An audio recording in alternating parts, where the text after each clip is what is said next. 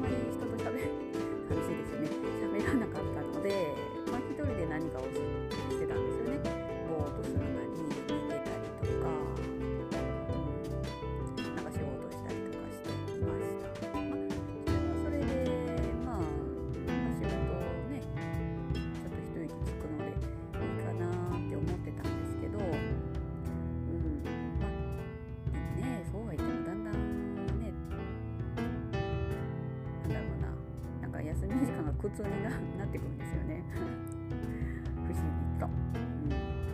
でそう思った時にちょうど本をね紹介してもらってであこの時間に本を読めばいいんだって思ったんですよ、ん、ひらめいたというか。